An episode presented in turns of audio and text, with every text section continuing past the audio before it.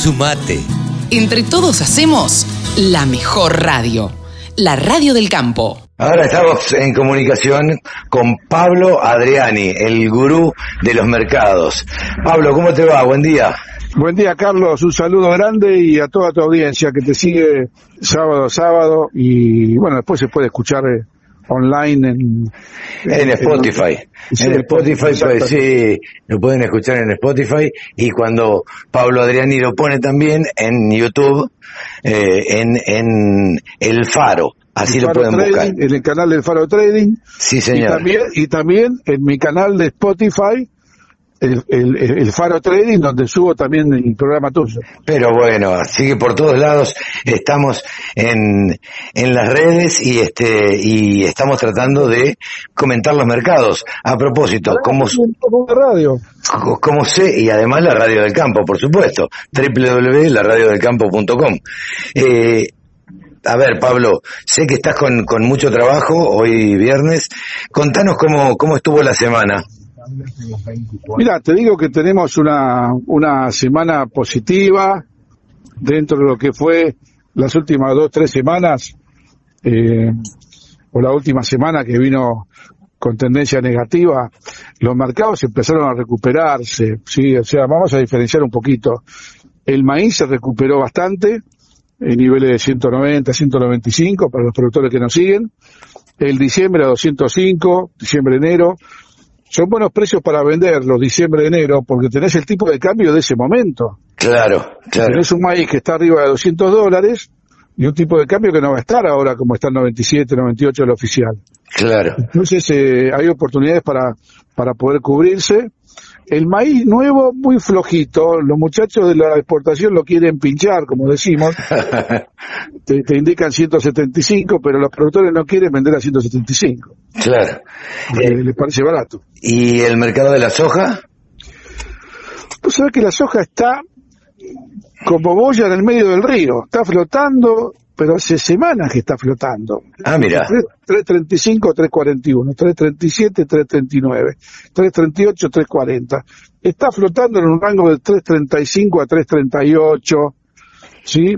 Con, con, con alguna previsión de un mercado mucho más flojo, porque la industria aceitera está teniendo márgenes negativos, entonces eh, ahí no se espera que haya grandes cambios, eh, porque la industria no va a querer pagar más. Acá hay un tema interesante, Carlos, para que la audiencia nos entienda. Usualmente cuando la oferta baja, Sí. el productor presupone que eso es alcista. Yo te puedo asegurar y demostrar que en soja se está dando lo contrario. Cuando la oferta baja, no es alcista. ¿Por qué? Porque el comprador dice, hay poca oferta, hay menos volumen. ¿Para qué voy a pagar más un mercado si no voy a capturar más volumen? Claro. Y, y si pago más, el margen mío es más negativo. Entonces vos fíjate qué paradoja. Entramos en ambiente de pasos de acá a fin de mes, la pasos el 12 de septiembre, y te digo que cada semana que pasa el volumen de oferta de soja disponible se va achicando. ¿eh? Ah, mira, vos sabés que justo te iba, te iba a preguntar a ver cómo podían influir las PASO en los valores eh, que se paguen en los distintos mercados.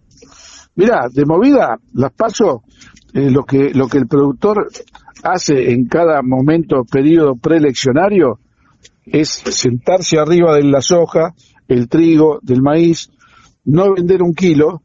¿sí? Y esperar la evolución de las pasos. Porque acá tenemos los do- dos momentos. Las pasos del 12 de septiembre, que va a generar una expectativa X con respecto al partido oficialista y a los partidos de la oposición, y las legislativas del 14 de noviembre. Claro, claro. Digamos que, digamos que las pasos del 12 de septiembre es como una especie de previa y, y, y se van a empezar a calentar motores, a ver quiénes son los ganadores en cada partido que van a encabezar la lista de diputados y de senadores a partir del 14 de noviembre. Claro. Eh, eh, entonces, eh, el run run del productor, que quede claro, es que después de, la- de las elecciones, desde el 14 de noviembre, el gobierno va a devaluar. Ajá. Ese es el run run. Entonces, con ese, aparte te agrego otra cosa. Ayer, o anteayer, el ministro Guzmán confirmó que hasta diciembre no va a devaluar. Claro. Mirá, vos te está diciendo el gobierno, está diciendo el gobierno de evaluar, te está diciendo no vendas un kilo. Fíjate, el, peor, el peor mensaje que le puede dar un, a un sector que está dolarizado por sus cosechas es ese mensaje. Claro. Qué, qué raro que, que se equivoquen así, ¿no?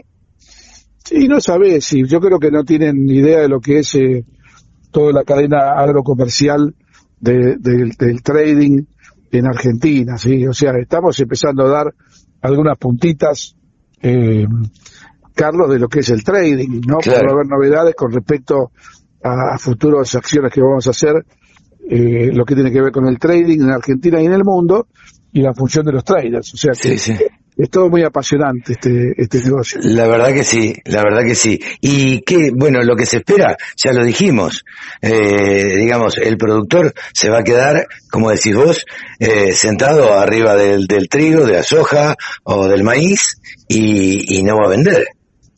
Exacto. Y el otro producto que está reviviendo un poco, porque mm, es el trigo.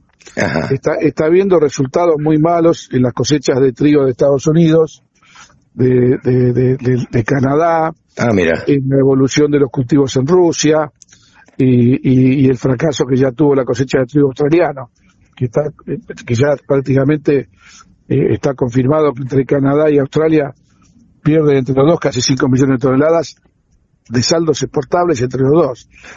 Eh, agregarle la, helada que hubo en Brasil esta semana y la semana pasada en Paraguay y en Brasil. Con nevadas incluso. Con nevadas incluso, que en Paraguay liquidó el 70% del trigo paraguayo.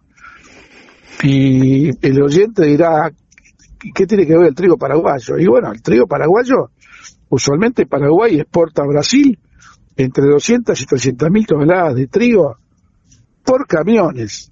Claro. de lo que es la triple frontera ¿sí? Ciudad del Este, Puerto Iguazú, Foz de Iguazú.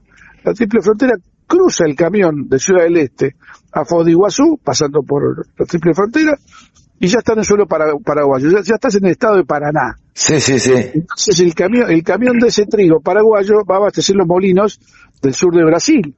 Claro. Este año, al no haber saldo exportable, Paraguay no va a exportar trigo a Brasil. Eh, para Argentina es un plus, Claro. Brasil, Brasil tuvo su helada con nevadas, donde perdieron más de un millón de toneladas de trigo. Eh, el mercado se está reavivando a punto tal que el enero vale 218 y, y el, el, diciembre vale 218, el enero 220. Si tuviéramos que apostar, apostamos al trigo. Yo iría vendiendo el, el 10-15% del costo de producción a 220. Claro. Claro. Pablo, clarísimo como siempre. La verdad que eh, nos aclarás y la verdad que a mí me sorprende ir descubriendo todos los secretos que tiene el trading. Eh, y bueno, y vos sos un especialista en esto y nos ayudás a, a pensar y a, y a darnos cuenta de, de cuáles son las cosas que influyen en, en los mercados. Gracias, Carlos. Un saludo para vos, para toda tu audiencia. Y bueno, esperemos una semana más con noticias positivas. Aclaro que el 12 de agosto está Luzda, ¿eh? El 12 de agosto, ah, a partir del 12 de agosto, ahí va a haber algunas novedades importantes. Exactamente. Bien. ¿Te despedimos hasta la semana próxima? Hasta la semana próxima. Un gran abrazo. Pablo Adriani. Pablo Adriani pasó en los micrófonos de la radio del campo. El sector agroindustrial es el que más mano de obra ocupa en la Argentina. Nos merecíamos una radio. www.laradiodelcampo